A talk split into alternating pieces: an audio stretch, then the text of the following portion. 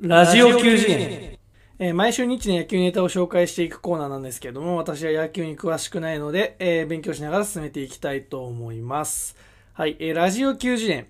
テーマ、契約公開。えーヤクルトつば九郎、年俸2万8000円プラス、ヤクルト1000飲み放題で契約公開。年俸は2000円ダウンとなったが、えーヤクルト400の飲み放題からヤクルト1000の飲み放題に変更となった。また、チャンスがあれば、と、えー FA 権行使も示唆したということなんですけれども、まああの、この頃はバカなんじゃねえのかって思った人も多いかなと思うんですけど、ね、あの、今週で言いますとね、あの、田中将大投手、マー君が日本に帰ってきたというね、ビッグニュースがありましたからね。あの、まあ、マー君は、そうですね、ちょうどだから僕が、小学生ぐらいの時かな、あの、えっ、と、甲子園で、あの、ハンカチ王子斎藤優ちゃんと、えっ、と、田中マー君が投げ合ってんのを見て、あの、総日と駒沢いいなっていうふうに思ってたんですけど、あのその時のね、だから2006年だったんですね、あれ甲子園が。で、2007年に高卒ドラフトで入団して、で、2013年まで日本でプレーして、で、まあ、その後ね、あの、ニューヨークヤンキースで7年プレーし、今度は楽天にまた帰ってきたという話なんですけども、まあ、あの、ちょうどね、この間、あの、何でしたっけあの、日本人がメジャーに行くのはどうだっていう話をしたと思うんですよね。なんか、うんと、ポスティング成功しただの、失敗しただのって話あったと思うんですけど、あの田中マー君ね、2000、防御率なんですけど、2009年2.33なんですよ。2010年で2.50。で、2012年が1.87で、で、2011年と2013年って1.27なんですよ。だから、9回まで投げても1点、1.2点しか取れないっていう、取られないっていうピッチャーす、えぐいじゃないですか。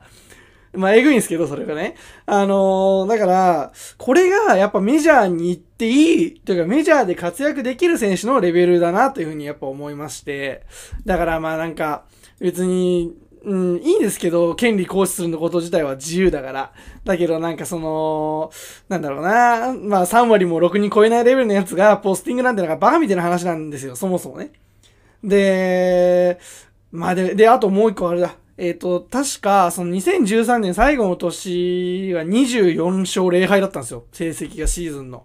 24連勝で、その前の年の、えっ、との、最後4試合ぐらいも勝ってたから、今、日本で28連勝中らしくて、で、例えば、まあ、今年2021年のシーズンですけど、開幕して最初の1試合勝ったら29連勝っていう風に計算されるらしくて、その日本の野球界で何連勝したっていうね、ギネス記録を持ってるんですよ。だからそんな結構やばい、これ大ニュースなんですね。だからこの、それで、その、すげえピッチャーなのに、メジャーでも、何勝、何勝も9、なんだっけ、えーっと、70何勝してるピッチャーが、2年、2年契約で単年1年あたり9億っていうのは正直安いなというふうに思いますね。あのーまあ楽天別に僕全然好きじゃないんですけど、うーん、まあでもそれはなんかその今の楽天があんま好きじゃないなっていうだけであって、その昔のね、ノムさんとか、あの、星野監督の、まあもっと言ったら、マー君がいた頃の楽天はすごい好きだったので、だからまあシンプルにこう一野球ファンとしてすごい楽しみだなというふうには思うんですけど、ただね、まあでもこれ皆さんもね、ちょっと思い出してほしいんですけど、このコーナーのコンセプトね。このコーナーって、ニッチな野球ネタですので、つまりね、その、国民ほとんどが知ってるマー君の話よりも、あのー誰も興味がないマスコットキャラクター、ヤクルトのマスコットキャラのつば九郎の契約公開の方が大事なんですよ。なぜかって、えーそれ三流番組には三流のニュースが似合ってるから言わせんなって話なんですけどね。まあ、えー、それで、まあその、まあちょっと本題の方戻りますけど、あのーまあ、つば九郎ね、ヤクルトのマスコットキャラですけど、なんかマスコットキャラなのに契約公開すんのかよとかさ、あと、マスコットキャラのくせに FA 考えてるとか、うーん、なんつうのな、はっきり言って特にコメントしようがないんですよね。な、なん、なんて言えばいいんだろうな。あのーだからその、うーんとね、えー、だから拾うほどでもないのよ。その、ボケのスケール自体がね。あんま拾うレベルのボケじゃない。だって、このまず、この話さ、ヤクルトファン以外全然興味ないでしょ。つば九郎。ねえ。だからまあ、まあ、ヤクルトファンの中では結構まあね、あのーみんな面白がって見てるキャラクターではあるんですけど、あ、でもなんかそういえばちなみにね、なんかあの、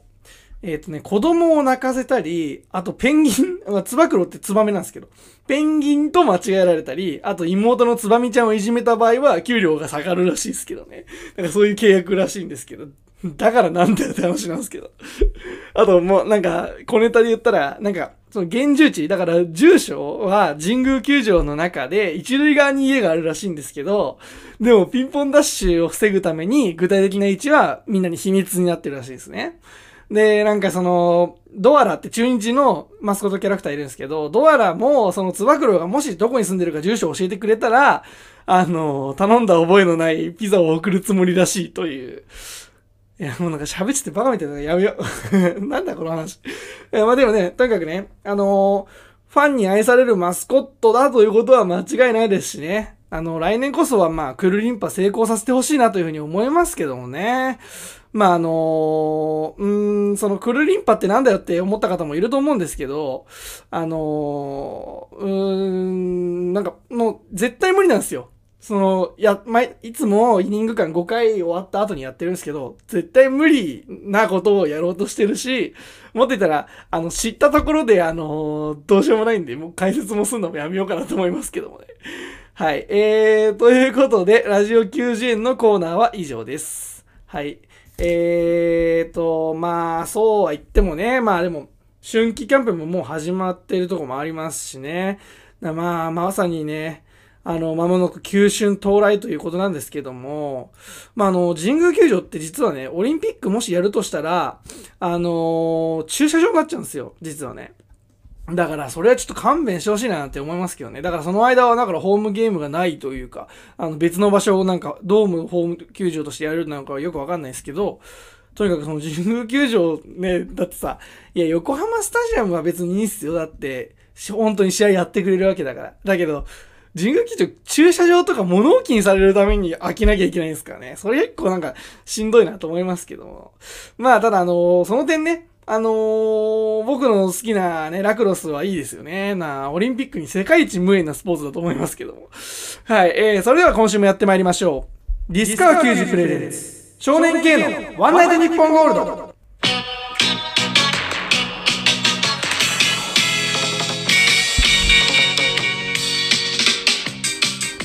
そうだそうだ。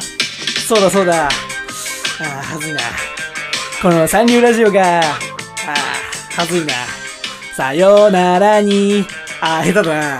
な。はい、どうもこんばんは。少年系です。さあ、始まりました。リスカー90プレゼンツ少年系のワンナイトニッポンゴールド。え、1月29日19時から配信開始ということですけれども。まあ、皆さんわかりましたかねこれは。あのー、ね、先週皆さんにもお聞きいただきました、とみぴき先生の歌なんですけども、まあ今のは、えっ、と、一人で収録する恥ずかしさを隠しながら歌を収録する富田くんということなんですけどもね。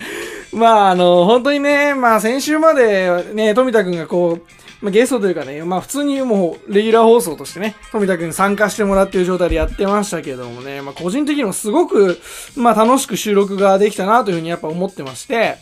で、あの、な、なんて言うんだろう、こう、喋ってる途中にね、やっぱりこう一人、もう一人喋ってくれる人がいると、あのヒントをくれるんですよ。うん、だからこう、もちろん本人はそんなつもりじゃないと思いますし、あの単純に会話として話してくれてた、だとは思うんですけどね。でもやっぱりこう、一人でやってると、なんか一本の道筋でしか話が進まないというかね。あのこう、まあ、自分なりでこうね、どういう段取りで話をしようってことは決めてますけど、その考えてきたプラン以上のものって生まれないですよ。やっぱその、話しながら別のことって考えられないじゃないですか、普通にね。だから皆さんもそうだと思うんですけど。だから、まあね、そう、だから正直、その、僕ってそんなにエピソードトーク上手くないんですね。え、エピソードトークが下手だから、あのー、毎回なんかこう、こう思うんだよね、みたいな、その思想の話みたいになっちゃうんですけど、まあ、あの、だからその、普段ね、すごいなんか笑い屋が全然、なんかその、なんだ、え他人に興味を持たない自分がかっこいいと思ってるみたいなことで、あの、馬鹿にしますけど、まあ、僕も実は多分、ほとんど一緒だと思うんですよね。だからその、ほとんどのことが、自分にとってはどうでもいいじゃないですか。大体。あのこの世で起きることって。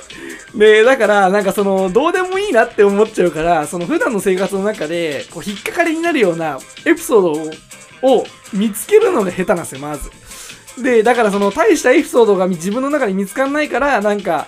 あの、エピソードトークねえなと思って、結局なんか、こう思いましたの話になっちゃうんですけど。あだからその、まあ、ラジオやるためにね、まあ、だいぶこう、周りを見渡して過ごすようにはなったとは思うんですけど、なんかね、やっぱりこう、引っかかりがないというかね、あのー、んだからその周りに何かないかな、みたいな感じで過ごすようにはなったんですけど、まあ、ね、突然始めてもやっぱそんな見つかんないですよね。何かないかなと思って過ごしてみても。で、だからそれで、あのー、編み出されたのが、あのー、まあ、基本的にね、家にしかいないですから、あのー、お日様孝太郎の話という話なんですけどね。だから、それぐらいしかこの、引っかかりに、こう、引っかかってくるなんか、自分の突起に引っかかるようなエピソードがないみたいなとこもありますけどもね。で、だから、その、まあ、なんだろう、えっ、ー、と、富田くんが出てくれてる間とかって、その、ちょっとしたね、まあ、しょぼいエピソードトークしか持ってなくても、ちょ自分の持ち札が全然なくても、なんかこう、リアクションとかね、あとなんか別の視点で、その同じことだけど、えっ、ー、と、俺はこう思うよみたいな話を言ってくれることで、富田くんがね、言ってくれることで、あのー、あ、そういえばそうだな、みたいな、あのー、話が広がるので、さらにね。だからちょっとだけね、トークに厚みが出るかなっていうふうに思ったんですよ。まあ、あの、紙ペラ1枚が、あの、新聞紙、まあ、例えが、いい例えが思いつかなかったからもうやめますけどもね。で、まあ、あの、今週からね、またあの、笑い屋と、二人でやっていきましょうということでね。まあ、あの、リスナーはだいぶ減るでしょうから、あの、大変ですけど変な気をせずね、いつも通りやっていこうかななんていうふうに思いますけどもね。まあ、あのー、まあ、出せなって言われちゃうかもしれないですけど、あのー、この番組のリスナーは、俺の自然体のトークを毎週楽しみに聞いてくれると思いますからね。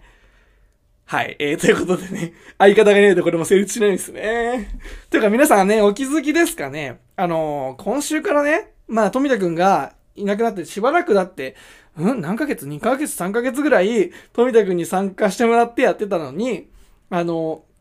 今週から富田くんがいなくなるから大変だな時にですよね。あのー、笑い屋のあいつもいないんですよ、今週。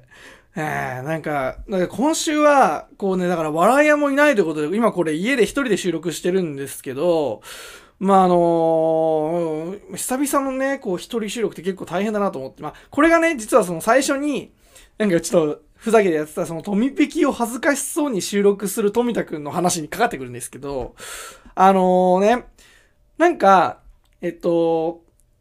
富ペキの歌がうまく聞こえなかったみたいな話があって、だからそれをなんかもう一回音源を流そうみたいになったんですよ。で、なんか最初、あのー、なんか、なんだっけな、あれ何で送ってもらったっけ？あまあ、とにかくなんか Google ドライブに富田くんが載せて、それを俺が保存するみたいなやったんですけど、最初なんかね、うまくできなくて、マイクロソフトと Mac だとなんかちょっとシステムが違うので、なんかうまくできなくて、で、たまたまね、あの、その時に聞けた音声データがあったんですけど、あの、その、富田くんの、あの、この間の歌って、なんかいろいろ合成されてたじゃないですか。あの、そうだそうだ、みたいなとか。あと、なんか、この三流ラジオがとか、あの、そうなんかちょっとガヤみたいのと歌とかってあるじゃないですか。なんかそれがね、録音されて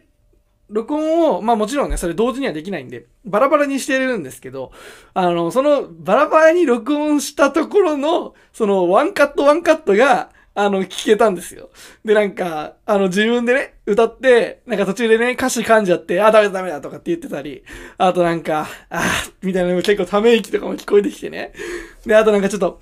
えっ、ー、と、ガヤ入れる、その、そうだそうだみたいなところって、まあ、歌じゃないから、えでもどうなんだろうな。家で一人で歌って、歌ってんのも、まあ、あのー、お母さんとかがね、聞いたらすごい不審なのかなと思うんですけど、ただ、まあ、家でさ、一人でさ、まあ、歌歌うよりさ、あの、そうだそうだって一人で言ってる方が確かに恥ずかしいのかなと思うんですけど、なんか、あの、そうだそうだの音源のところめっちゃ声ちっちゃいんですよ。なんか、控えめなんですね。だからそういうのもなんか面白いなと思って、なんかいろいろ裏側が見えたなと思って。で、まあ、しまいにね、こう、多分それが OK テイクだったと思うんですけど、なんか歌い終わった後に、あ、OK OK。こんな感じでやっていけば大丈夫だな。みたいなことをね、一人で言ってんすよ、あいつ。いやーなんか、面白いなと思って、そのなんか、あんま、その出来上がったものしか見ないじゃないですか。やっぱ皆さんって。だけど、その出来上がる前の部分がね、なんかちょっと見れてちょっと面白いなと思ったんですけど。で、で、っていう話とは別にね、その、だから、俺ね、その、家で一人で歌歌うのは、まあ別に恥ずかしくはないんですよ。僕としては。さっきもちょっと言ったかもしれないけど。なぜなら、あの、毎日ね、一人であの、ポケカラ使って熱唱してるんで、別に、あの、今更恥ずかしくもなんともないんですけど、しかもまあそもそもその、俺はその、家で一人で歌うという行為自体は恥ずかしいことだと思ってないですしね。あのー、そもそもだって歌って一人で歌う、歌うもんじゃないですか。あのー、デュエットとかじゃなかったら、基本的に一人で歌うようなものなので、で、でもさ、あのー、久しぶりにこうラジオ今一人で収録してみて思うんですけど、なんかこう、まあ歌はさ、えっと、一人で歌うってことで作られてるものなので、それで関係すればいいんですけど、こうやってなんか一人でなんか会話ごっこみたいのしてるのって、なんか会話してるフリーみたいなやってるのってなんかめちゃくちゃ恥ずかしいんですよね。なんかすごい。なんか本当になんか友達いなくてなんか妄想で会話しちゃってる病んでるやつみたいになっている気がして自分で。すげえ恥ずかしいななんて思うんですけどもね。うん、だから、な、ていうか大体なんで今週に限って笑い屋いねえんだろうな、うん、せめて疑似会話させてくれよ。マイクに向かって独り言で喋るんじゃなくてさ、なんか、まあ、いつもズーム繋いでやってるんですけど、まあ、せめてなんかこう、もう顔が見えるんですね。ズームだと。顔が見えるのと、笑い声とかが入ってくるので、リアクションがあるじゃないですか。なんかそうすると、なんか、ここは、えっ、と、リアクションを待っていい間だなとか、あるんですけど、あの、今週に関してだからそれがないから、一人でずっと喋り続けちゃうんでね、なかなか難しいななんて思いますけどもね。えー、だからまあ、ね、今週はちょっとあの、なんで笑い屋がいないかっつうとね、ちょっとね、笑い屋くんが名古屋の方に行ってましてね。なんか国体だとかなんとか言ってましたけど、まあ、あいつどうせね、国体が何の略かも知らねえくせにね、生意気に名古屋組んだりまで言ってんじゃねえよって話でもあるんですけどもね。うん、しかもなんかそれで、あのー、ボコボコに惨敗してるんですよね。14対2で負けてるんですけど。あの、14対2で負ける試合をしに行くのと、このラジオやるのどっちがいいかって言ったら多分ラジオだと思うんですけどね。だってあいつ笑ってるだけでいいんだから。他に仕事ねえしな。とか、まあ言いつつもですけどね。あの、まあ笑ってるだけのあいつがいないせいで今結構しんどいってことは、まあ結構あいつも必要なのかななんて思いますけどもね。えー、ということで、まあ、今週もやっていくんですけども、あのー、今週からはね、あの、本来ね、僕のトークゾーンがもう一個増やすべきだと思うんですけど、なんかその、多くの方からね、放送時間が長すぎるという苦情をいただいてますの、多数ね。あのー、そうは言ってもね、あのー、そんなに短くしたくないなーなんていう気持ちもありながら、という感じで、その、どうしようかなって感じだったんですけど、まあ、あの、多少短くするためには、まあ、分にはいいかなというふうに思ったので、まあ、ここで今みたいにオープニング今やってますけど、オープニングやって、で、トークゾーン1個やって、で、その後のパートに、えっ、と、ラジオチャンピオンとか、あの、お寿司かないもぐもぐサインのね、コーナーとかをギュッと、ま詰めて、それで次のパートでエンディングみたいな感じでやっていこうかなというふうには思います。だから多少短くなるんじゃないかなと思うんですけどね。まあ、あとまあ、もう一個は、その、もう一個のトークゾーンのネタがないっていうのもあるんですけどね。まあまあまあ、それはいいとして。えーとね、ちょっとね、この辺で、えっ、ー、と、お便りをね、読んでいきましょう。結構あのー、先週ね、あの、普通のお便り、普通おたがね、来てたので、ちょっとチェックしていこうかなと思います。はい。えー、ラジオネームなし。かいくんの歌、聞こえないところあったから、もう一回流してということですけど、まあこれはね、一応フルでアップしましたんで、まあ気になっている方はぜひいつもと同じところで聞けるようになっているので、まあ聞いてみてくださいということなんですけども、あの、まあ一応ね、最後に言ってましたけど、完全フィクションですので、ねあの、僕が何者なのかを決めつけるのはやめてほしいなというふうに思いますけどもね。まあ、つうかその設定覚えてる人まだいんのかなって もう誰も気にしないでしょだってその設定自体をさ。まあ、いいや。えっ、ー、と、まあ、そういうことです。はい。えー、次行きましょう。はい、ラジオネームなし。えー、富田くんはジュニアでも後輩に人気で、おしゃべりも上手なので、親世代からモテモテです。いつもホッケーをされていることがほとんどですが、このように友達とお話ししているのはとても新鮮でした。面白い話が聞けてよかったですってことなんですけど、あのさ、本当にさ、これ俺ずっと前から思ってたんだけど、なんであいつそんな人望あんの？え、なんかそんな人だっけ？なんか。いや、なんかさ、えー、まあ、さっきまで散々その、富田くんがいてありがたかったなっていう感謝し散らかした後になんかこんなこと言うのもあれなんだけどさ、あいつそんな人望あるタイプのやつの人間性じゃないと思うんですよね、僕ね。え、なんか、なんか、もう端的に言ったらなんかわがままなお坊ちゃんじゃないですか。えー、なん、なんだろうな。えっ、ー、と、例えばですよ。あのー、すげえ野球上手くて、えっ、ー、と、すげえ真面目で、すごいキャプテン誌があるみたいな子が、人望があるとかっていうのはわかるんですけど、あのえー、なんて言えばいい別に富田くんにリーダーシップあると思うんですけど、キャプテン誌はないっすね。うん、キャプテン誌はないし、あと、だからその、すげえ普段から真面目かさ全然真面目じゃないし、うん、なんか、あのー、なんて言えばいいんだろうな。うん、自分ルールですごい生きてるんですね。自分ルールが多分すごいあるんで、それき多分いいことなんだと思うんですけど、ただその自分ルールをこう追求しすぎるあまりなんか変な感じになる時もあるなっていうふうにすごい見てて思うので、だからその、なんて言うんだろうな、まあ、ホッケーに向かう姿勢だけは本当すごいなっていうふうに思います。真剣に向かってるし、一生懸命やってるなというふうに思うんですけど、あのー、まあ、うん、はっきり言ってですけどね。あの、それ以外に関してはなんか、協調性のかけらもないと思うんですけどね。まあ、うん、どう、どうなんだろう。なんかだって、例えばですけど、何回もこの話出てますけど、あの、もう、そんなだったら帰れって言われて、本当に帰るやつって、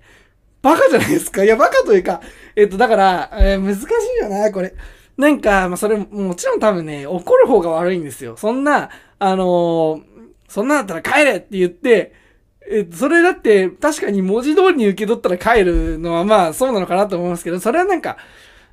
文脈というかさ、えっ、ー、と、まあ行間を読むなんて言葉ありますけど、なんかその言葉の、えっ、ー、と、なんていうの？言葉そのものの額面通りの意味じゃなくて、その、うーん、その言葉の裏側とかっていうのを考えたら絶対帰らないじゃないですか。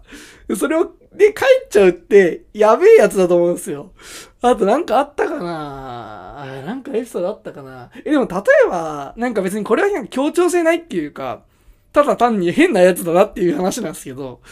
なんかあの、高校生で、あの、しかも今時の女の子にですよ。誕生日にバラの花とか送、送るとか、渡すって、なんて言うんだろう。えっと、まあまあ、よく言えば非凡ですよね。よく言い過ぎから非凡だと思うんですけど、悪く言えばもう、規定列じゃないですか、そんなの。だって、やんないでしょ、そんなこと、普通ね。あのー、今時なんか、え、それこそなんか、いや、なんか、本当に、すごい、田舎の方の、ヤンキーのカップルだったらわかるんですけど、なんか、あり得るなと思うんですけど、なくないっすか？だって、普通に。ば、あんまバラの花、あとなんかあったっけな、エピソードなぁそう言われてパッと思いません。な、なぜならその、怒ったこととか、あの、すぐ忘れちゃうんで、僕がね。うん、それは良くないなと思うんですけど、えー、なんかあったかな富田くんの協調性ないエピソード。なんか、そんな、人のなんかダメなエピソードばっか探してるのもなんか性格悪いような気がするんですけどね。だからなんか、あの、よくあるのが、その僕と富田くんと、あと、あの、何回か話題に出てるね、愛斗くんね。あのー、高野か住友かは皆さんにもお任せしますけども、あのー、の3人で、あの、誰が一番やべえやつかっていう話になるんですよ。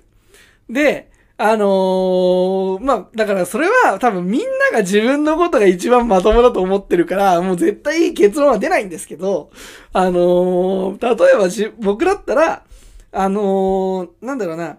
協調性はないけど、あの、常識はあるんです。で、僕は分かった上でわざとや、やってることって結構多くて、あの、無意識にやらかしってることよりかは、えっと、分かった上で逆張りするっていう、その悪いや、悪い性格の悪いやつだと自分のことは思うんですけど、だけど、そのなんか、で、しかもその、分かってないよみたいなふりするっていうのはやるんですけど、あの、富田くんの場合は、マジで、いや、あの、それでいいと思ってやってると思うんですよね。だから、その、なんか前ちょっとちらっと言ってましたけど、そのさっきのね、監督、てか顧問に帰れって言われて帰っちゃうって話も、帰っていいと思って帰ってるんですよ。だから本当に。それ結構やばくないですか？だって。帰んないでしょとかっていうのもあるんですけど。ね、なんかその、愛斗くんは愛斗くんで、そのなんかその女の子に、対女の子に対してなんかちょっと変わってるというか、うーん、なんて言うんだろうな。まあ、ちょっと束束縛キーなとこあるよね、みたいなことでいじられたりもしてますけど、でも愛斗くんは愛斗くんで、その何が変かっていうと、普段は多分一番こう、なんて言うんだろう、変な行動しないんですよ。なんですけど、なんかこう、ふとした時に、うん、なんて言うんだろうな、強すぎる思想というか、あの、なんて言うんだろう。うーん、だから、いや別に政治の話なんか別にしないですけど、なんか右とか左にすごい寄っちゃうんですよ。その、もう、丸か×かで完全に分かれちゃうんで、そのだから、好き、例えばだけど、その友達で、友達とか知り合いの中で、好きな人と嫌いな人でも、バツーンってなんかもう、マリアナ海溝ぐらい深いね、あのー、溝ができちゃうんですね、彼の中ではね。だから、それはそれでなんか、なんていうの？えー、社会性はないなっていうふうに思うんですけど、だから、だか全員変だから、うーん、まああれなんですけど、だから、ね、その協調性が富田君にないっていう話で言ったら、その、協調性がないって自分で自覚してる僕から見て協調性がないんだから、だからめちゃくちゃ協調性がないのか、あの、協調性のない俺が考える協調性ってもの自体がそもそも大間違いなのか、どっちかなのかなっていうふうに思うんですけどね。まあ、どっちもかという話もありますけど。でもまあ、こうやってね、だからその、富田くんをね、ゲストに出てもらうとね、あの、ファンがいますからね、こうやって聞いてくれるんですね。だから、ありがたいなと思いますけど。だから、まあ、うん、もっと富田くんに話させ、話させて、っていうか、その喋ってもらってよかったからっていうふうに思ってたん、思うんですけど、ただまあ、あのね、富田くんもね、毎週ね、この期間ずっとトーク作ってみてもらったんで分かったと思うんですけど、あの、超大変なんですよ。あの、話せるレベルまで考えるのはね。え、なんかその、石ころはいっぱいあるんですけど、磨いて、まあ、ちょっとそれは違うな。ダイヤになってねえもんな、俺らのトーク。いや、だけどなんかその、とにかくその、せめて商品棚に並べられるとこまで持ってくのってすげえ大変なんですよ、結構。あの、もちろんありますよ。毎日生きてる中でなんか、面白いなと思うこととか、変だなって思うことってきっとあるんだと思うんですけど、それをこう連成していくのって結構難しいんですね。で、きっと富田くんはね、僕より忙しいので、っていうのは、その、まあ、やること、内容はどうかっていうのはわかんないですけど、あの、スケジュール的に多分普通にシンプルに忙しいと思うんですよ。あの、うん、だから、あれ以上は、なんていうの、あれ以上、おんぶに抱っこにはなれないからなっていうふうに思いましたけどもね。まあ、あとはちょっとね、こっちの技術の問題だからなと思うんですけどね。なんか、あの、僕の技術がなさすぎるから、あんまこう、話拾えなかったなって、ちょっと自分なりにも思うんですけど、なんか基本的にこう、うんと、なんて言えばいいんだろうな、こう、自分発信の話題で、うーん、富田くんに何かしらこう、ちゃちゃ、ちゃちゃというか、まあ、ちゃちゃって言い方悪いですけど、あのー、突っ込んでもらったり、あのー、コメントしてもらうっていうのが多かったですけど、その僕がその他の人発信の話題をうまく広げられてないっていうのがね、結構あるのが、あるのかなと思うんですよね。だからなんかこう、なんかその、なんか、え、難しいんですよ。その突っ込みを突っ込んでいこうと思うと、なんか話の腰折っちゃうし、いつも。だからだだし、それを逆にスルーしてると、ただ向こうがなんか、えっと、道筋通りに話して終わっちゃうから、なそのちょうどいいね、あのー、なんていうの、愛の手ってのはすごい難しいなと思って。まあでも、これって別になんかラジオ関係ねえな。あのー、それじゃ単純に会話が下手なやつってことになっちゃうんで、それはまずいかなというふうに思うんですけど。まあでも、まあとにかくね、あの、まあこんな状況かですけど、あの、次来た時にきつい、うんあの、次来てもらった時には、もっとこう話をね、うまく引き出せるように腕磨いておきたいなってなんて思いますけどもね。だから、まあ人と話すためになんかクラブハウスでもやろうかなと思いますけどね。クラブハウス多分知らない人もいるから、まあいいや。はい。次行きましょう。えー、ラジオネーム天丼ちゃん。えー、ラジオのグッズは作らないのですか？ぜひ作ってみてはどうでしょうかということなんですけど、まあこれ前までだったら、ね、作らねえよって言ってましたけど、あの、これ実はね、ちょっとね、検討してるんですよね。あの、いや、くだらないし、誰も欲しくないとは思うんですけど、作ったら買ってくれんのかななんてちょっと思いまして、いや、なんか、うん、か、うん、いや、売るんじゃなくてあげろよっていう風に思われるのかどうなんだろうな。いや、でもさ、なんかさ、そうなるとさ、俺自分の金で作ったグッズを人にタダであげるだけの人じゃん。なんか、しかもほとんど、ほとんどの人がさ、全然いらねえものをさ、人にあげる人ってさ、なんか公園でやったら配給じゃねえんだからさ、なんか、そ、そんなシステムはどうかなと思うんですけど、まあでもな例えばだからそのお便りのコーナーとかで、プレゼントであげるみたいなのもいいと思うんですけど、そのお便りを送る人って一部の人なんで、そしたらその人にはグッズ何枚も持っていらねえなって話になっちゃうこともあるかなと思うし、あと今匿名だからお便り送りやすいってのもあると思うのでね。まあどうなんすかね。あそういえばなんか、配給で思い出しましたけど、なんか大阪の西成にはね、なんか、ノースフェイスのジャンパーがいっぱいあるらしいですね。なんか、どっかから盗んできたのかわかんないですけどね。なんか、あれなんですかね。あの、西成の地域のあれなんですかねスポンサーなんですかねノースフェイスはね。なんかちょっと、そういうとノースフェイス来づらくなっちゃいますけどね。まあでもその、まあグッズの話ですけど、まあマジの話こう、今1月の終わりでしょ？で、まあもう2月になりますけど、まあこの番組というか、まあこの番組はそんな、あれですけど、時間経ってないですけど、その前番組込みだからま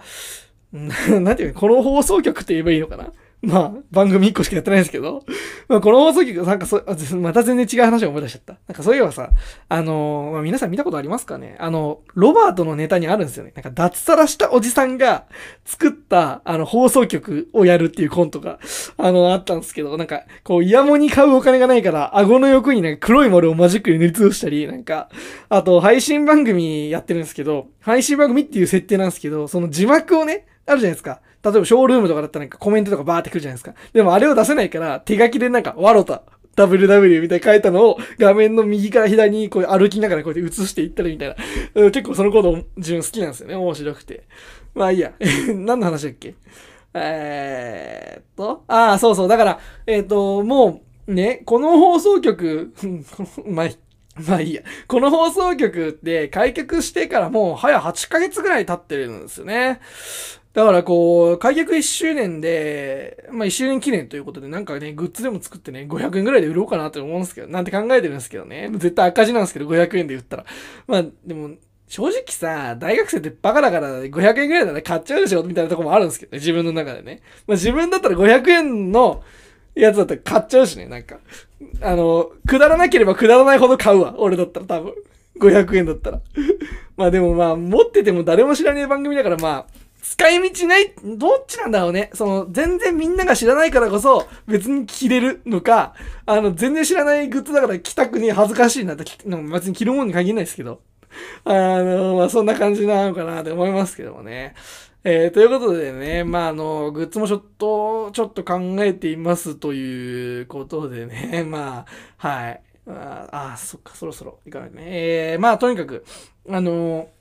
今週はね、まあ、こんな感じでゆるくやっていこうかなというふうには思っております。どうぞお付き合いください。ということで、えー、やっていきましょうか。ディスカー球児プレゼンツ、少年系のワンナイトニッポンゴールド。この番組は、ラジオ球児園が命、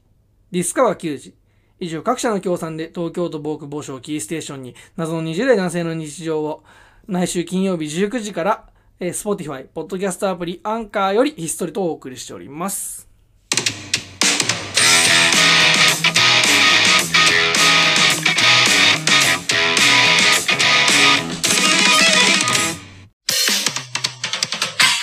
東京都某所キーステーションに、Spotify、ポッドキャストアプリ、アンカーより放送中。少年系のワンナイトニッポンゴールド。魂を震わせろそれではここで一曲お聴きいただきましょう。藤井風で優しさ。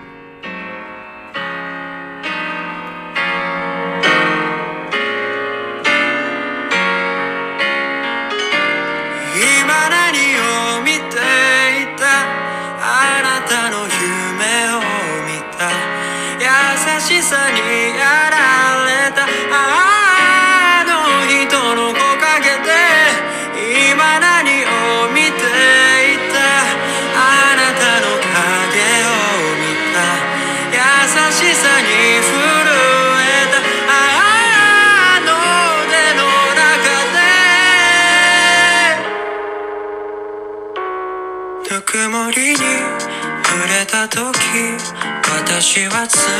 たくて優しさに触れた時私は小さくてこの広い世界の中じゃ収まらないあなたの心。私をよくだけちっぽけて空っぽで何にもさに触れるたび私は恥ずかしい。知らぬ間になくしちゃうから心に深く刻み込ん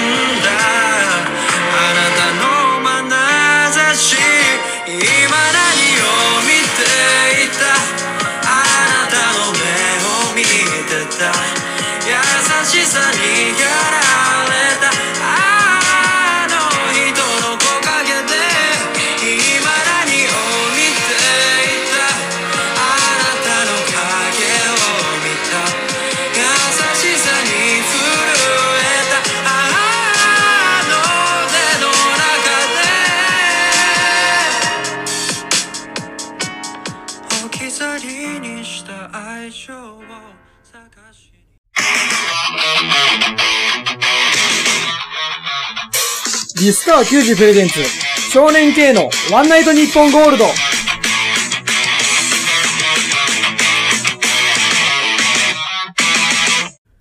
あのー移動の時って、マスクしなきゃダメなんすかね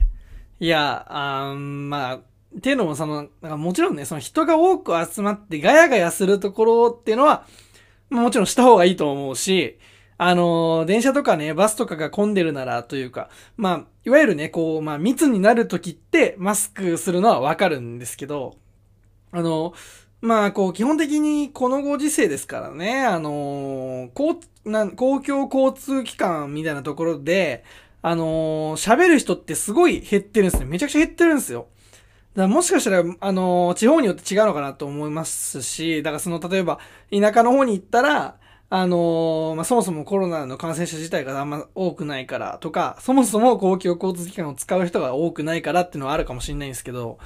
あのー基本的に都会って、まあ、あのー感覚がおかしい人以外は、まあ、あの、同調圧力に負ける人種の集まりだと思いますし、まあまあ、逆に言ったらそれがまあ日本人の良さでもあると思うんですよ。それがなんかその、えっ、と、ルールで決まってないそのマナーをみんなが守るみたいなね。まあそういったところがその日本人らしさとか良さっていうところでもあるのかななんていうふうに思うんですけど、だから、だからこうね、電車とかバスでこう喋る人がいない、かつ混んでない時って、まあだからその感染リスクっていう意味で言ったら低いんじゃないかなって思うんですよ。で、厳密に言えば、その、マスクをしていることで抑止できる感染リスクって、電車とかバスすごい空いてて誰も喋ってない時って、あんまないと思うんですよね。で、まあそもそもまあマスクって、その、他の、自分が感染したくないためというか、他の人に移さないためみたいなところが強いっていうのはまあデータとしてあるんですけども、まあえっと、なんでまあ、うん、こんなことをね、言い出すかというと、まあ別にそのマスクすんのが、嫌だ、んまあなん、うん、そのマスクをみんながしてる状況が嫌だからみたいな話じゃなくて、あの、まあなんすかね、体質ですかね。あのーなんかすげえマスクしてるとすごい肌荒れするんですよ。なんかまあ別にもう思春期っていう年でもないですし、まあなんか最近あんまり肌荒れしなくなったななんて思ってたら、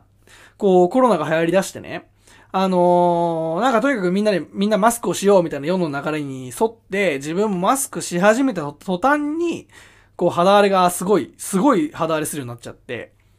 で、またもちろんね、他の原因も考えましたなんか栄養不足なのかとか。あと、例えばね、あの、自分磨きをしすぎると肌荒れするなんて話もありますけども、それよりも、マスクが原因だってことは分かってるんですよ。えー、だって、その、家出なくなって、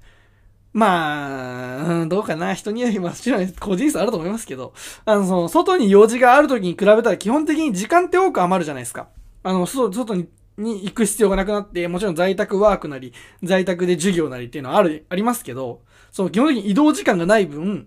あの、時間がちょっと余るじゃないですか。だからまあ、あの、品のない話ですけど、自分磨きの頻度も増えるわけでね。それはだから個人差あるんだと思うんですけど、僕はそうだと思うんですよね。でもまあ、極端に言えばですけど、あの、一週間家から出なくて、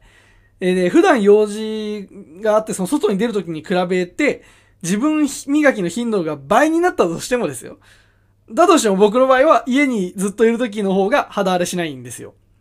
えーまあ今の極端な例ですかね。別に僕は倍になってるって話じゃないですけど。まあ、それいいや。別になんか、そんなどう思われてもいいやと思いますけど。まあ、えっ、と、だから、その、うん、離れをするのは、いや、めんどくさいんで、その治るまでもちょっと時間かかるし、だから、その外に出る用事がある時もできるだけマスクしたくないななんてちょっと思ったりするんですよ。でもちろんそのなんか、えっ、ー、と、世間の流れ的になんかそれは良くないっていうの自分でも分かってるんですけど、でもなんか、うーん、なんだ、なんだろうな。別になんか、いや、まあ、ちょっとそのなんか天の弱的なところが自分の中にもあるから、あの、人が全然いないって誰も喋れないところでなんでマスクしなきゃいけないんだよって思ってるみたいなことちょっとあるんですけど、うーん、まあで、あとなんかそのマスクのせいで肌荒れしてるなってことに気づいてから、あの、マスクしてるときすげえ気になるんですよ。なんか、うん、なんて言うんだろうね、ピンとこないっていうかなんか、フィットする場所がなかなか見つかんないみたいな感じで結構こう、いじっちゃったりするんですけど。まあ、あまあそれはあれか。あのー、たまにしか外出ないから、あのー、マスクする頻度もたまにだから、あのー、余計変な感じがするみたいなのもあるのかなって思うんですけど、でもとにかくね、こう、すごい気にしちゃうんですよ。あの、マスクをい、なんか、なんかピンとこねえなと思って、自分の中でしっくりくる、くる位置が見つかんねえなと思って、結構気になっちゃうっていうのはあって、そう、それでね、あのー、この間、あのー、久しぶりにバイトのために外に出る機会があったんですけど、あの、バスに乗っててね、あの、客は、俺とおじいさん一人しかいなかったんですよ。で、そのおじいさんは優先席に座ってて、俺はなんて言えばいいのかなこう、段差？あの、段差というかさ、バスって、あの、一段高くなって後ろの座席ってあると思うんですけど、僕そっちに、後ろの座席座席の方に座ってて、えー、で、まあ、またね、いつものごとくね、全然マスクフィットしねえななんて思いながら、まあ、いいポジション探したんですよ、こうやって。なんか、ず、ずらして、なんかずっとね。で、全然なんかピンとこねえなと思ってたら、突然、そのマスクの紐のところがね、ブチって切れちゃって、で、片耳だけ引っかかってブラーンってなっちゃったんですよ。えなんか、うわ、超恥ずかしいなと思って、なんか、マスクいじってる最中に、本当になんか、あのー、取れちゃ、急に取れちゃったんで、プラーンってこう、取れた方のマスクと紐が、プラーンってこう、左側取れちゃったんですけど、右耳の方にフランって動いちゃって、なんか、超恥ずいなと思ったんですけど、で、周りバッて見たんですけど、あ、そういえばおじいさん一人しか乗ってねえんだって思って、まあ別にいいかなと思ったんですけど、でもなんかその、まあその、座るところが悪くて、あの、優先席って、基本的にこう、進行方向じゃなくて、横向きになってるじゃないですか。横向きの優先席に座ってるおじいさんがいて。で、俺は、そのおじいさんから見える側の、だから、えっと、うん、進行方向に向かってる座席？うん、なんていう、難しいな説明が。進行方向の方を前を向いて座ってて、僕は。しかもおじいさんから斜め横に見える側のね。で、がっつり見られちゃったんですよ、そのプランってなった瞬間っていうのをね。で、まあでも、まあその時点ではね、恥ずかしいなくらいにしか思ってなかったんですけど、で、あの、その時たまたまというか、まあ、まあ普段もそうですけど、マスクの予備なんて持ってきてなかったので、もうなんかこう仕方なくね、そのプランティずっとさせておくわけにもいかないんで、マスク外すしかなかったんですよ。で、まあでもまあね、もともとね、その乗客も、俺とあとおじいさんしかいないし、あと5分もすればもう駅に着くから別にいいかなと思って、あの、外して、で、まあでもね、こうなんでだろうね、こうだから、本当はさっきも言ったように、マスクその空いてるバスで誰も喋んないのに必要かななんて思ってるんですけど、なんかね、こう、今の時代ってこう、マスクをしなきゃいけないっていう同調圧力が働いてるからさ、まあ、なんかこう自分としても、なんかちょっとなんか口元が心もとない感じするしね。で、結構そのおじいさんがキョロキョロこっち見てるんですよ。まあ見んじゃねえよって話でもあるんですけど、まあ別にそれはいいとして。まああの、そもそもね、そんな人がいない時のバスでマスクする必要性があるかないかっていうこともあるんですけど、それよりもなんか、まあ、考え方に、見方によったらですよ。そのマスクが、えっと、壊れることを予測して、マスクの予備を用意してない俺も悪いと言われたら、まあ悪いのかななんてちょっと思いますから。だからなんか、その、その時点で別におじいさん何も悪くないんで、なんか、キョロキョロ見られてるけど、ちょっとすまなそうな顔しておいてたんですけど、で、まあでもね、すぐ駅着くし、駅着いたらまあ駅の前なんて結構お店いっぱいあるじゃないですか。だから、マスク売ってるお店もいっぱいあるだろうし、そこで新しいの買ってつけていこうかななんて思ったんですけど、でね、あのー、バスが駅に着いて、で、俺もおじいさんも降りたんですね。おじいさん先降りて。で、俺降りたら、その降りたところでおじいさんが待っててさ、あんたマスクしなきゃダメだよって直接言ってきたんですよ。でさ、なんでなんだろうな。こう自分でも、なんかその、マスクしてないということに、こうなんかなんとなく、だけど居心地の悪さって感じてたはずなのに、なんか、いざ直接言われるとなんかムカついちゃうんだよね。えで、なんかしかもなんかそのおじいさんさ、俺がマスク壊れるとこ見せたはずだからさ、いやだから、あの、おじいさんに、いや、おじいさん見てたでしょマスク壊れちゃったんだから仕方なく外したんすよ、つって言ったんすけど、あのー、まあ、ちょっと強気にね、返しちゃったとこもあったんすけど、で、したらなんかまあそれはそれでね、おじいさんムッとしたのかなと思って。で、こっちに言ってきたのが、そこにあるドンキで買ってきなさいっていう風に言ってきたのよ。いや、なんでと思ってさ。いや、あの、ね、それはまあ状況を説明しなきゃわかんないと思いますけど、あの、駅前なんで薬局とかもあるし、コンビニもあるし、マスク売ってる店なんてもう山ほどあるのよ。で、なんなら一番近いのだって別に、ドンキじゃねえし。だって、そこに薬局のが目の前にあんのに、なんでドンキ限定なんだよと思って。いやな、しかもだってさ、その、今って俺ノーマスクの状態じゃない？ノーマスクの状態でなんでその薬局とかってそんな人がごった返すことじゃないじゃないですか。でもドンキって結構人いっぱいいるじゃないですか。まあ、ももちろんそれは地域によると思いますけど、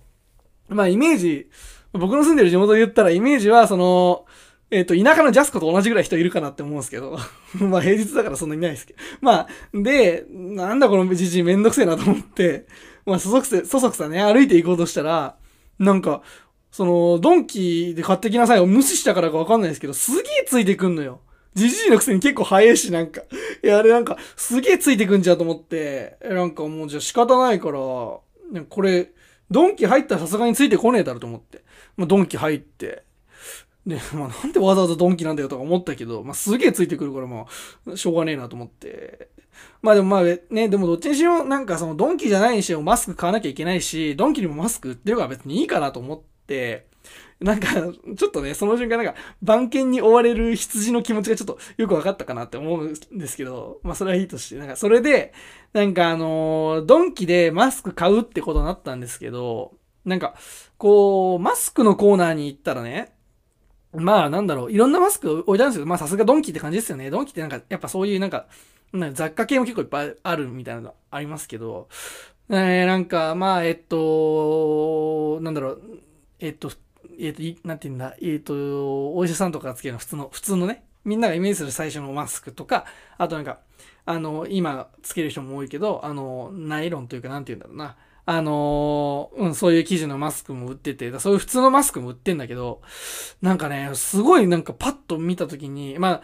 いろんな柄のマスク、おしゃれにマスクを、まあおしゃれじゃねえんだけど全然。なんかおしゃれにマスクをつけれますよみたいな触れ込みでいろんな商品が置いてあって、なんか、ヒョウ柄のマスクとかいろいろ置いてあったんだけど、だからその中にすげえ目引いたのがあって、なんか、こう、モコモコがついたマスクが売ってるんですよ。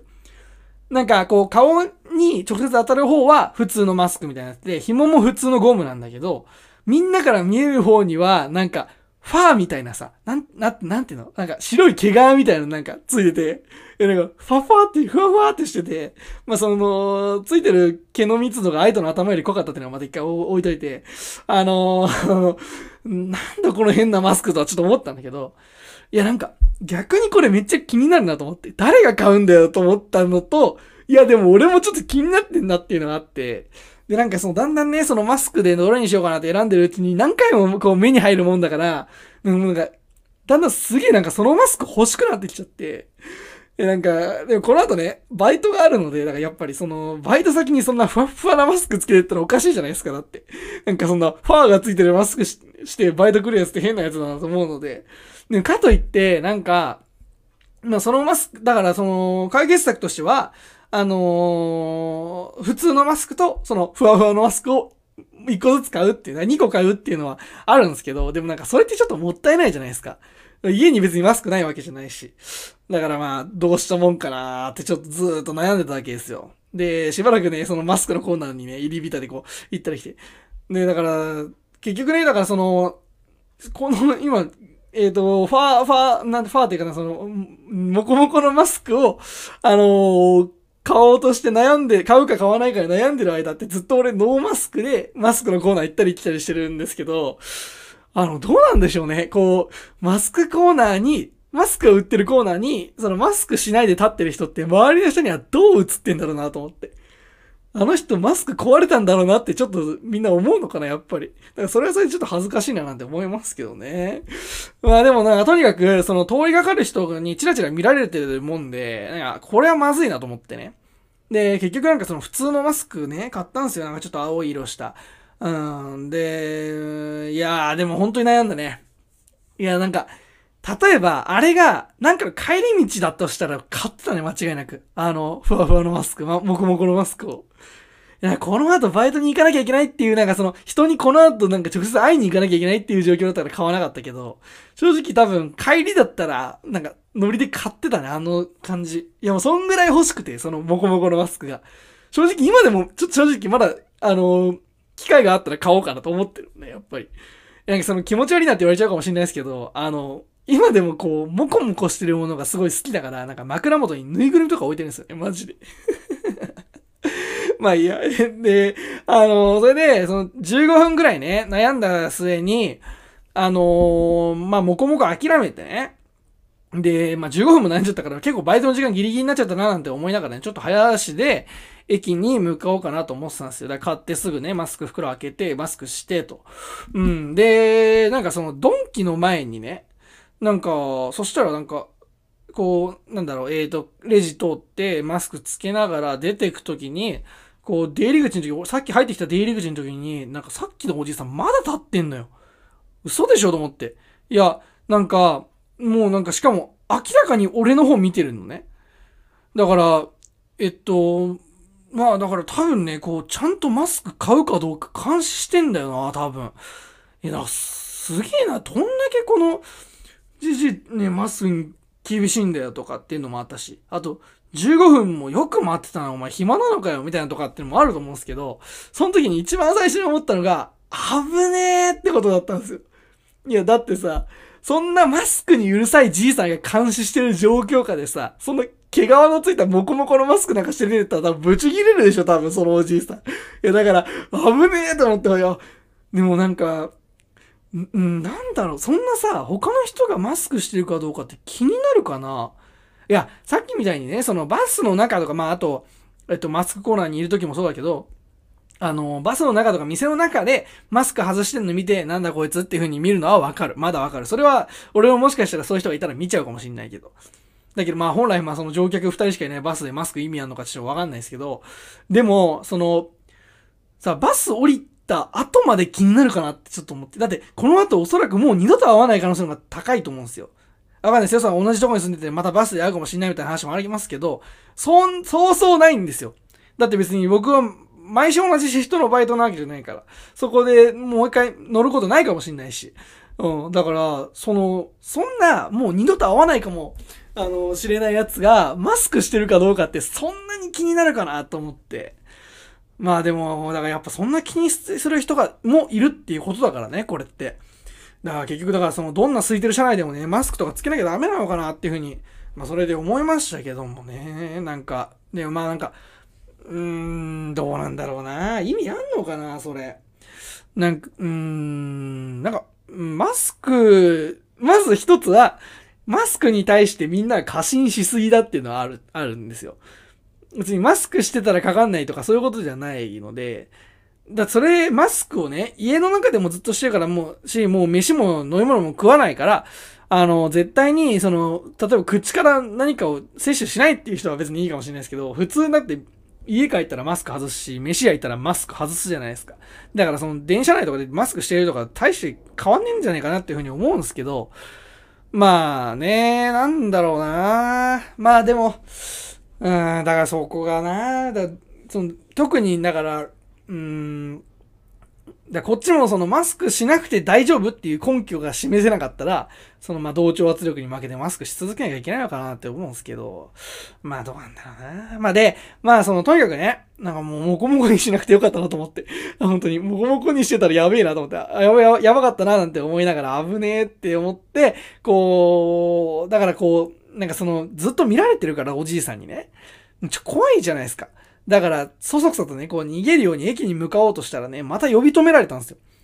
で、でも、なんかその、おじいさんね、その時、あの、さっきバス降りたところって、別に道路だからシーンとしてるから声聞こえますけど、その、ドンキの出入り口なんて、なんか、ドンキの音楽とか流れてるし、全然聞こえないんですよ。マスクしてるおじいさんの声で。ちっちゃくて、しかもその雑踏があって。だから、え、何？って聞き返したら、なんか、おじいさんがね、あのちゃんとマスクしなきゃダメだよって、マスク外しながら言ってきたんだよね、おじいさんが。いやいや、そんなこだわるんだったら、お前もマスク外すんじゃねえよ。なんかその、なんでホッケー選手がマウスピース外す感覚でしゃ喋るときに外してんだよと思ってね。だからなんか、そんなね、あの、おじいさんに言われた、あの、ことなんか別に気にしないで、なんか今後、機会があったら、あの、もこもこのマスクしてやろうかなと思いました。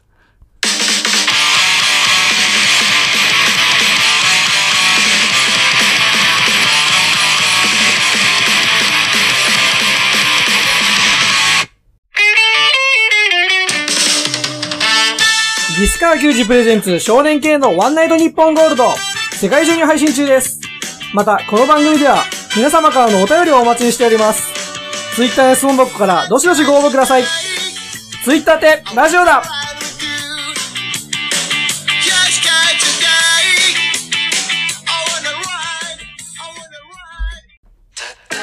それではここで一曲お聴きいただきましょう。猿で、ハローダーリン。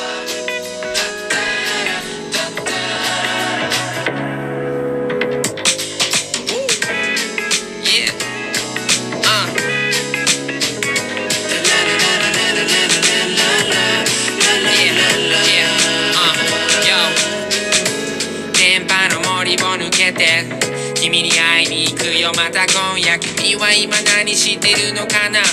理由を見つけたのさ。こんなエコの時代に。まき散らすガソリンこの音が好き。君はいつも忙しい。だから会えない。まるで誰かみたいに。窓の外を見た。スマホに操られてるお兄さん。そのまま行くとぶつかるよ。探しに来たお姉さん。下見てて答え見つかるの。窓の明かりの数あの人はあそこで誰を待つ？I don't know how far we 飛ばせるだけ飛ばしたい。聞いてよ。あいつはあの子に振り回されてると言うけど、うん。彼らは君を悪い女だと言うけど。Hello darling, hello darling, hello darling, I miss you.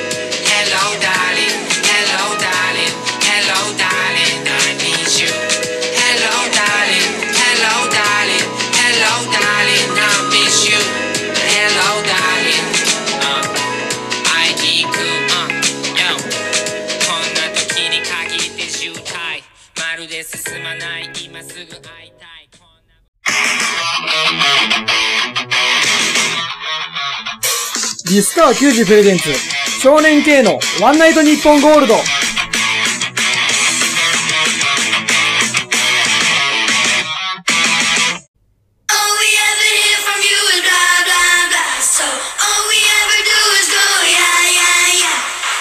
ラジオチャンピオン。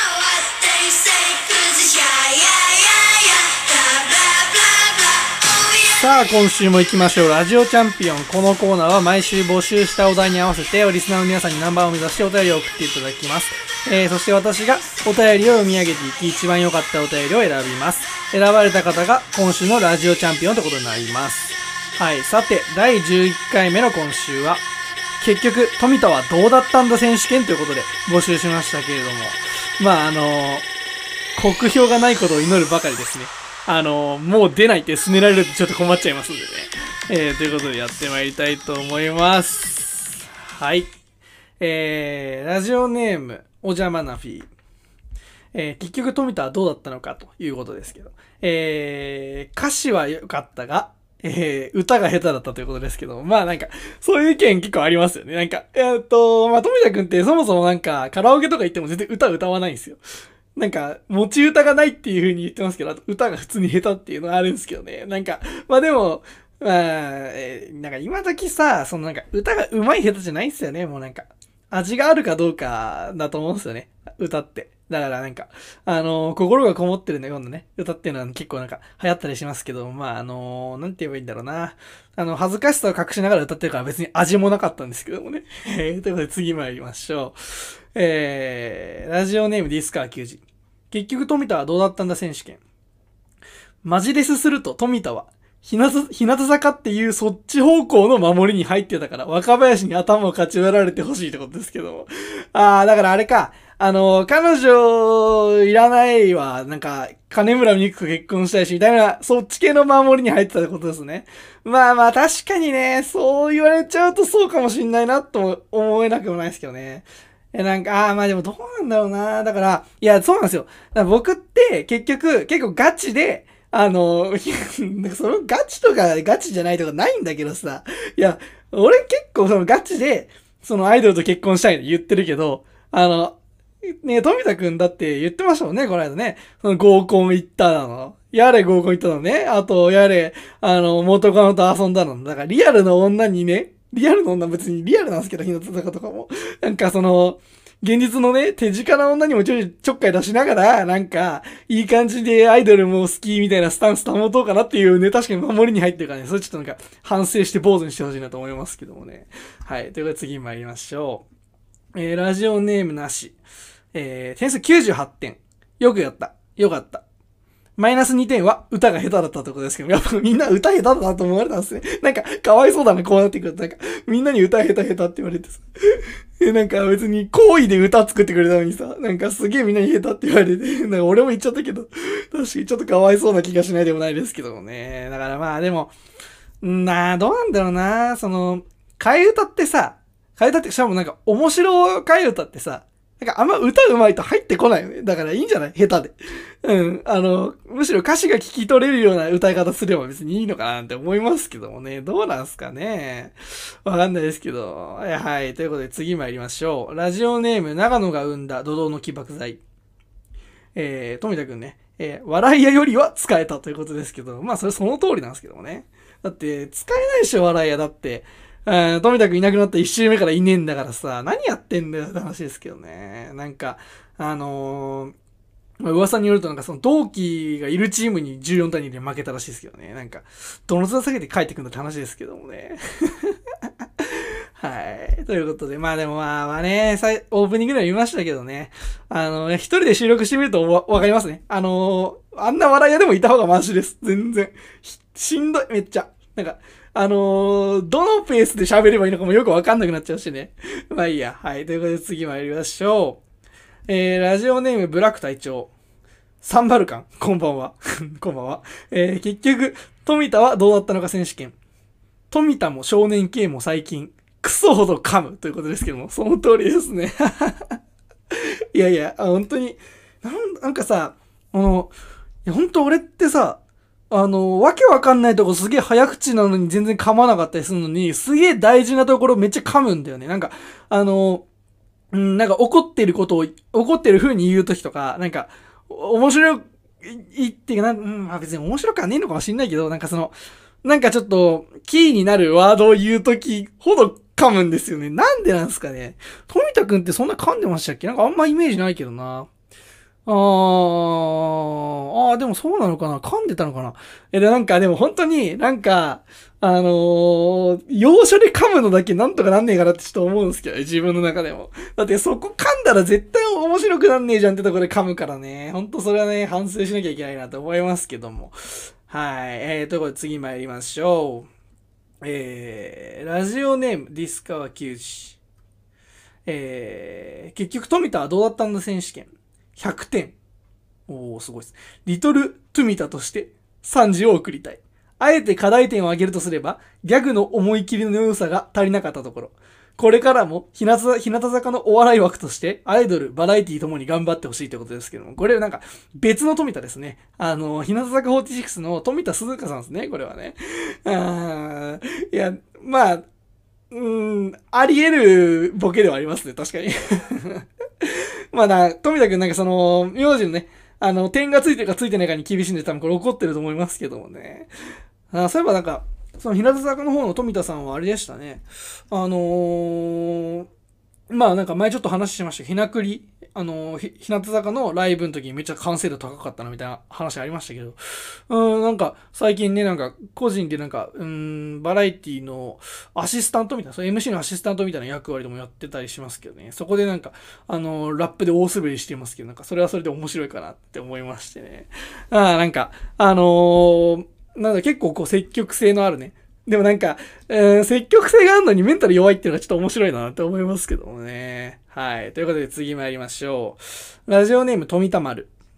えー、富田海はラジオでふざけた話をして、えー、女と遊んでるけど、ホッケーは頑張っているから100点満点中4点ですってことですけども。えー、何？ホッケーってあいつ4点分しか価値ないの？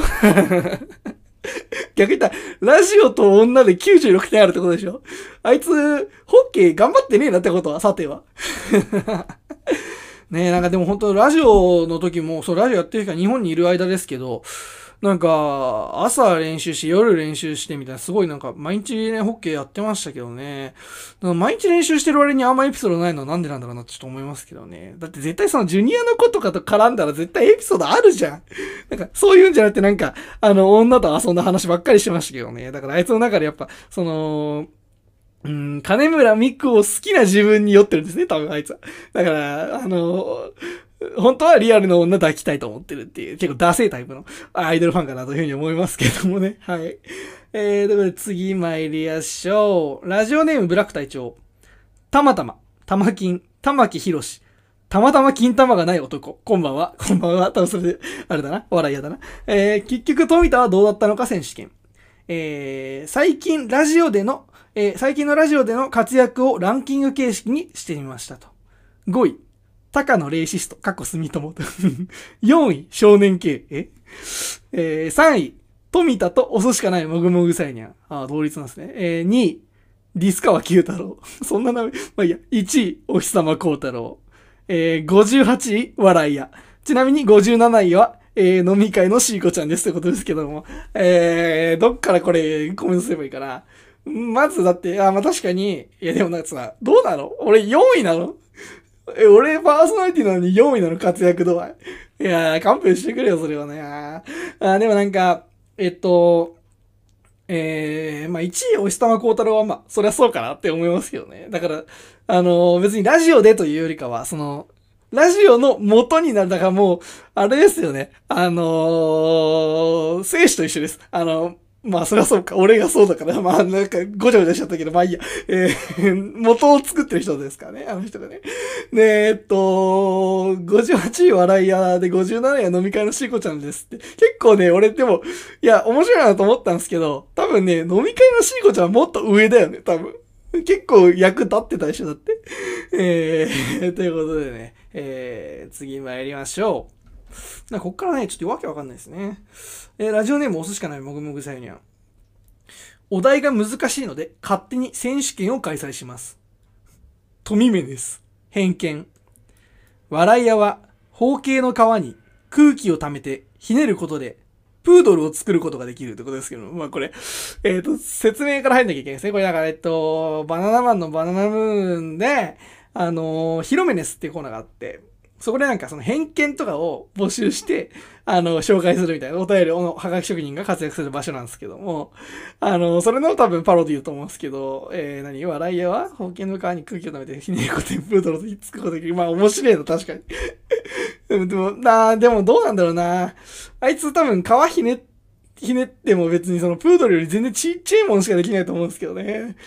いや、でもそれみんな一緒か。だってプードルでかい皮のやついねえだろ、だって。そんなやつ絶対方形じゃねえしな。まあいいや。はい。次です。ラストですね。はい。えー、ラジオネーム押すしかない僕もぐさいな。えー、お題が難しいので勝手に選手権を開催します。トミメネス。偏見。電車通通学中、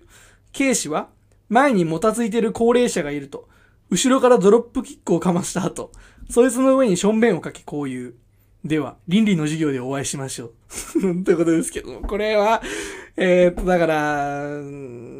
ああ、これあれか、そう、倫理の授業でお会いしましょうってのは、えーっとね、今ね、NHK かなあれ。NHK の今やってるドラマで、あのー、なんだっけ、なんだっけ、えー、なんだっけ、な、ここ、ここは？なんだっけ、ここからりん、なんだっけ、タイトル忘れちゃったな。なんだっけね？ここは今からリニですだっけな、タイトル。うん。っていうドラマ今やってて、あのーすごい面白くて僕見てるんですよ。あのーで、そこでね、まあ、面白くて見てるのもまああるんですけど、あのーいや、えっとね、別に俺ロリコンとかじゃないんだけど、なんか16歳ぐらいのね、女の子出てて、なんか、すげえ背大きくて、なんか涙袋みたいなのあって、なんかすげえなんか可愛いなと思って。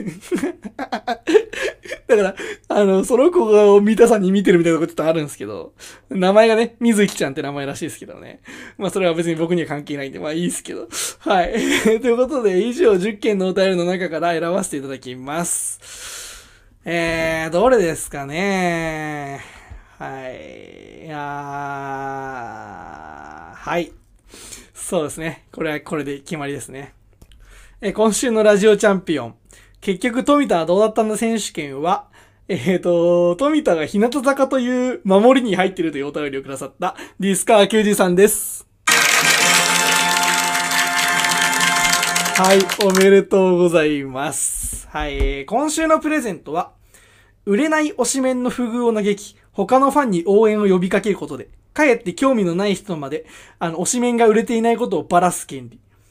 えーついにドラフト1位の選手が、インフルエンサーとかいう謎の地位の女と結婚してしまうプロ野球界。お弁当に行くああたかがゆカップル YouTuber が破局したということで、えーこの世の終わりのように絶望する権利です。プレゼントは、この発表に、えー、返させていただきます。えー今週もありがとうございました。来週、えーこのラジオチャンピオンのコーナーで募集するテーマは、思わず買いたくなる番組グッズ選手権ということでやっていきたいなと思います。あーまあ、あの、本当にね、その前向きにグッズ作ろうと思ってるんですけど、まあ、誰が欲しいんだバカ誰とか、っていうところなんですね、多分今のところね。だからそこから、あ、ちょっと欲しいかもなんていうふうに思えるようなね、グッズを作りたいななんて思いますので、あのー皆さんからのアイデアをおお待ちしておりますと。で、なんかその販売価格なんて書いてくれるとなんか非常に盛り上がるかなと思うふうに思うんですけど、まあ、ただね、多分おそらくあの、ただのおふざけ大会になると思いますけどもね。はい。まあ、もしかしたらその、来週のお便りの中はね、本当にグッズに採用されるものがあるかもしれないので、まあ、あの、皆さんどうしようしご応募くださいと。えー、お便りはツイッターの質問箱よりどうしどしご応募ください。あ、ツイッターのアカウントは、アットマーク水木北村1。えー、スペルは、mizuki, kitamura1 です。と。はい。さて、続いてはこちらのコーナー。お寿司かないもぐもぐサイニャンの坂道アイドル掘り下げ中はい、どうも、サイニャンです。ドカン。えー、まずはじめに、長期にわたる休養で多大なるご迷惑をおかけしましたことを謝罪させていただきます。また、皆様からクレームがありました通り、笑い屋によるクソ雑魚企画で不快な気持ちになられた皆様、誠に申し訳ありません。まあ、本当その通りですね。えー、笑い屋は本来、笑うだけのクソ無能人間であり、感情は皆無。面白いことなど、できもしない、できも考えもしない人間ですので、皆様のご理解あれば嬉しいです。ということで。まあ、ボロクソ言われてますけど、まあ確かに、あのーなんですかね。えっ、と、笑い屋が担当するようになってからどんどんクソ企画になってきましたけども。はい。えーさて今回の企画は、好きです少年くん、坂道アイドルに告白されてみましょうやとなります。はい。えーこの企画はメンバーがしそうな告白シチュエーションで思いを伝えられ、それに対し少年 K 氏が自分の返事をするという最近見ない妄想企画になっております。K さんは付き合っても付き合わなくても大丈夫ですので、自分の言葉で返してみてください。なお、妄想上ですので、浮気はありとしますと。それは浮気理論ありましたけどね。はい。じゃちょっと、え ーでもこれ何俺全部答え考えなきゃいけないでしょ。えーはい。えー、行きましょう。はい。エントリーナンバー1。岩本蓮華。まあ、乃木坂ですね。一緒に帰ろうと言われた帰り道。ねえ、ほんとさ、K って鈍感だよね。いつもさ、帰ろうって誘うの蓮華からじゃん。てか、嫌なら、嫌なら断ればいいじゃん。もう知らないから。でも、蓮華さ、K のこと好きなんだもん。言わせないでよ。ねえ。だからさ、彼女になってもいい？カーツってことですよ。まあ、えー、俺これ、どこで返すの？にカーツって言っちゃったら終わっちゃうじゃねえけど。えー、返事か。うーん、まあだから、うーん、彼女はちょっと早いかなと思うから、まあセフレからスタートってことでいいですかね。なんか、品がねえな。なんだよこれ。ど、俺むずいわこれ。だって何個あんのこれ？え、4個 ?4 個も俺なんか答え考えなきゃいけない。まあいいや。はい。えー、次、まあでも、ね、レンカちゃんはな、セフレもダメでしょだって犯罪でしょだって。だまだ未成年なんだからさ。えー、むずいね。でも彼女もダメじゃん。だからそしたら。だから、キープですね。キープ。はい。えー、次行きましょう。えー、エントリーナンバー2。山口春代。なんでまた未成年なんだよ。えー、ピコン。夜、23時43分。パルからの新着メッセ、新規メッセージ。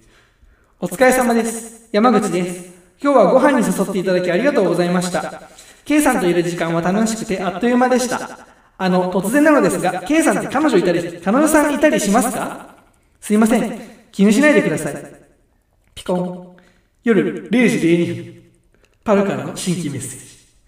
あの、私、やっぱり K さんのこと好きなんだと思います。もしよろしければ付き合ってください。カーなんでカツ言っちゃうんだよ。もうカツまず説明しなきゃダメだ。これあの、乃木坂スキッズのね、カツヤってのがあって、なんかその、妄想で、なんかその、励ますみたいなやつあるんですけど。で、えー、はるよちゃんね、だから未成年なんだよな。でもなんか、まああれか、妄想だから別にいいのかなだからそういうことなのか。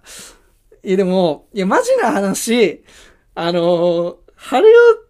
ちゃんは、彼女とかじゃないんだよな。なんか、俺さ、一人っ子だからさ、こう、妹みたいなの欲しいんだね。妹みたいな感じだったら、ああいう感じの妹最高だなと思ってめっちゃ好きなんだけど、それも言ってる俺も気持ち悪いんだけど、すごいね。だから、ほんと、うん、むずいわ。だって別に、いや、付き合うのは違うでしょ。だって、何て照れてるんだよ、俺。ああ、えー、だから、うん、だから、うんと、養子になってください。妹な、ね、なってほしいんで。はい。え、次。エントリーナンバー3。梅沢みなみ。いいぞ。えー、二人で飲んだ後、終電まであと10分。飲んだね。もう帰るえ、私？うーん、どっちでもいいよ。じゃあ俺か。じゃあ帰ろうか。ねえ、帰りたくないって言ったらどうする？バーカ。私の気持ち、もう気づいてるくせに。ガーツってことですけども。あー、いいねいいよ、これは。うーん。だからちょっとまあ、あのすごいひどい話なんですけど、僕最近ね、なんかあの、うん、飲んだら元気ないんすよね。なんか、何の話だよ、これ。いや、だから、できれば飲まないでいきたいなと思うんですけど、まあ、えー、ね、帰りたくないって言ったらどうするか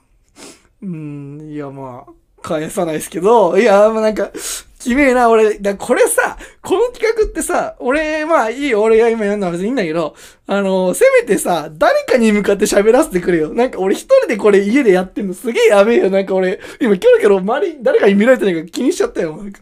はい。えー、と、これラストっすね。えー、エントリーナンバー4、高本彩香。切磋琢磨後、セックスよね。ベッドの上で。ねえ、ケイ君さ、他に好きな子いるでしょ？私わかるもん。梅ちゃんのこと好きなんでしょ？ほら、やっぱりそうじゃん。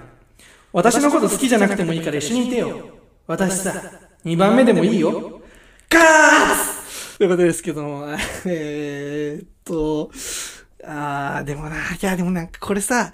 なんかどうなのかなと、まあもちろんその妄想だからあれなんだけど、どうなのかなって思うけど、ちょっとなんかね、あの、おたけって2番目の女としてベストな気がするんだよね。どの立場で物言ってんだよ、俺。あーでも確かに、でも、えなんか、可愛いし、あの、いい子なんだと思うんだけど、なんか、まあ、本命でも別に全然いいんだけど、本命よか、2番手のが輝く気がするんだよね。そんなやついねえか。2番手のが輝く女ってなんだよね。はい。ということで、えー今日の坂道名言。人は必要な時に必要な人と会うと思っています。だから足りないと思っていっても、その足りなさが今後の人生において大事になってくる思いになるんじゃないかなと思います。橋本七海ということですけど。ああ、素敵な言葉ですね。確かにね。まあなんかその、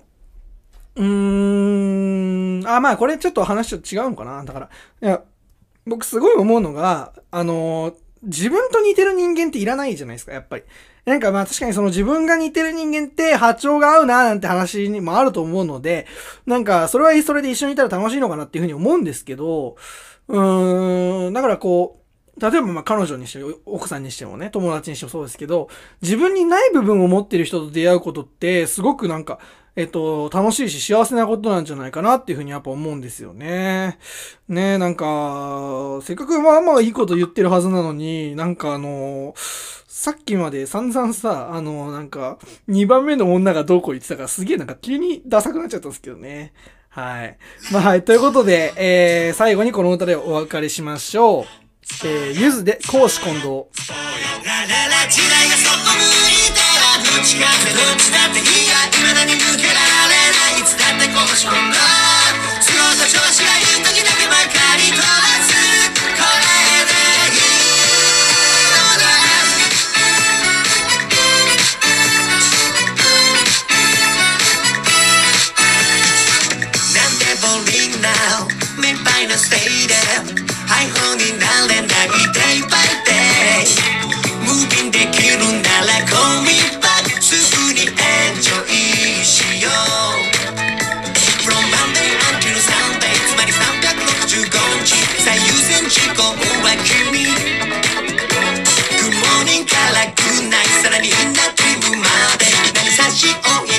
君だから未来がこっち向いてなんでかってそんな気がしたんだよ急に打ちのめされた青い春の空想ピンチをチャンスに拍手がやって今日も行くこれでいいのだそうよそうよ石川球児プレゼンツ少年系のワンナイトニッポンゴールドこの番組は、ラジオ球児園が命、ディスカワ球児。以上各社の協賛で東京と僕僕はケアステーションに、Spotify、ポッドキャストアプリ、アンカーよりお送り。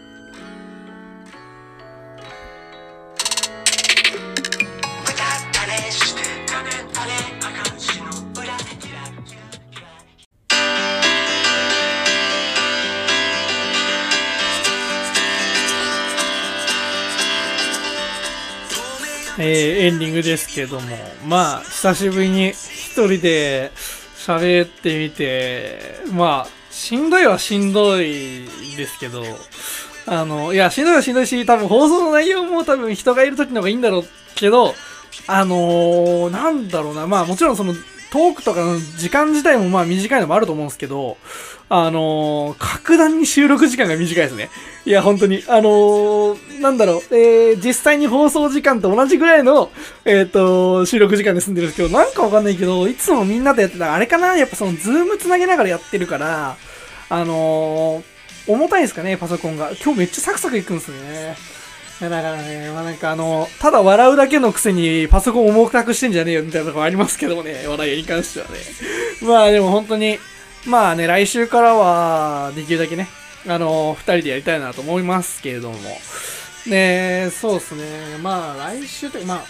そっか、来週あれか、面接だ。まあいいや。面接の話はどうでもいいや。あーえっとね、まあ実はなんですけど、まあ2月1日からなんか確か日本放送のね、就活のやつもね、なんか出るらしいんで、まあ、受けてみようかなって思いますけどもね。ああ、でもその前にあれか。そうだよ。えー、そうだ、日曜日、あの、オールスターだ、よく、よくないな？よくないよ。うーなんか、まあ、なんかその、もう僕、いや別にその、オールスターがどうこうじゃないんですけど、